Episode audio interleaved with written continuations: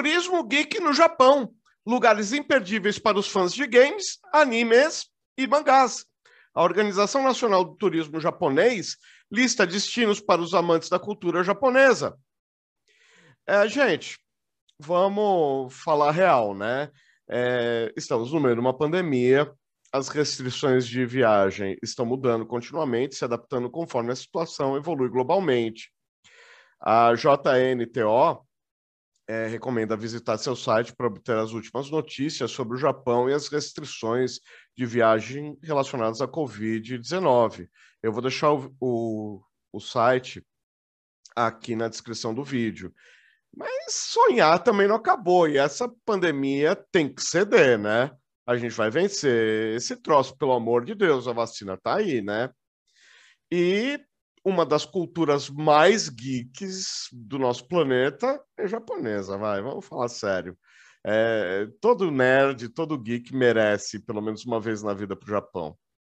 A cultura japonesa é uma importante vitrine para o Japão. Os mangás, animes e videogames japoneses são muito populares e conquistam fãs mundo afora. E no país, os amantes desses produtos também são chamados de otakus, representam uma identidade cultural nipônica única que vale ser explorada.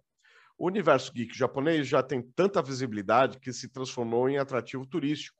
Hoje é possível viajar pelo país e explorar os locais em que as animações e os quadrinhos foram inspirados, os bairros dedicados a essa cultura e os eventos, parques e museus temáticos. A Organização Nacional do Turismo Japonês, JNTO, apresenta o Japão Otaku e dá dicas de locais e atrações para vivenciar essa cultura. Os bairros otaku, né? Os bairros dedicados à cultura pop japonesa estão em diversas cidades. Nesses locais é possível encontrar lojas especializadas em animes e mangás, cafés temáticos e fliperamas, além dos cosplayers pelas ruas. Akihabara, em Tóquio, é considerado o epicentro da cultura otaku. É um ponto turístico muito famoso, com uma infinidade de lojas dedicadas às animações aos quadrinhos e aos cosplays. Há também comércio dedicado à tecnologia, como computadores e videogames. A região está repleta de cafés temáticos, como Gundam Café, que homenageia a famosa série de animes de robôs gigantes, Mobile Suit Gundam. Já para quem curte jogos eletrônicos, vale uma visita à loja Super Potato, que tem três andares lotados de jogos retrô, consoles antigos e um fliperama com games dos anos 80 e 90. Em Nagoya, os fãs da cultura pop japonesa se divertem em Osudenkigai, um amplo centro de compras com lojas de animes, mangás e games. O bairro é conhecido por ser o precursor dos cafés otakus e um ponto de encontro de cosplayers. Porém, o destaque dessa região é a loja Gamers Nagoya Shop, que vende tudo o que os aficionados por jogos eletrônicos procuram. Em Osaka, a Nipponbashi Otaku Road tem incontáveis lojas, destaca-se a Gi Store Osaka, além de vender uma grande variedade de produtos para os fãs de mangás e animes, é famosa pelas roupas especialmente produzidas para os cosplayers. O bairro também possui uma personagem desenvolvida especialmente para ele.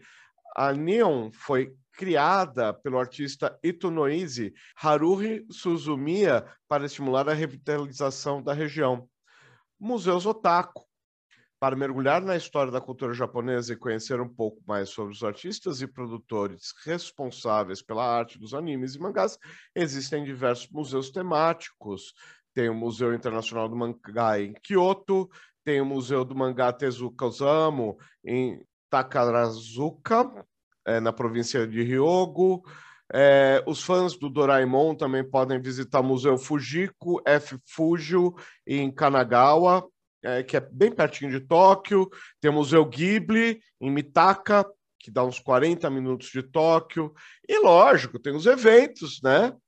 É, tem o Comic Market, tem o World Cosmic Summit uh, e os locais famosos que nós vemos em todos os animes, como a Tokyo Tower, é, o distrito de Shibuya, uh, o santuário shintoísta de Suga, a, a província de Saitama, que também é um destino é, otaku, Uh, as personagens vivem em uma cidade inspirada em Kasukabe, e a estação Kasukabe e seu entorno parecem bastante na produção, assim como o santuário é, Washinomiya. É, já na cidade de Tokorozawa está o Parque das Colinas Sayama, que recebeu o apelido de Floresta do Totoro, por ter tido suas cenas inspiradas ali. Gente, tem muita coisa para fazer no Japão e não é só isso. Tem aquário de, de Okinawa, tem o aquário de Osaka, tem as lojinhas eh, tipo é, banquinha de ramen lá do, do Naruto, é, a, os carrinhos de Okonomiyaki. Cara, é muito legal. Todo mundo tem que ir pelo menos uma vez para lá. E se você não se interessa, paciência. Mas se você se interessa, deixa aqui nos comentários. É, o que eu gostaria também é que você se interessasse é pelo Geek Plus. Geek Plus, baratinho, conteúdo exclusivo, toda semana, inédito, hein? Muito obrigado pela audiência e até a próxima. Valeu!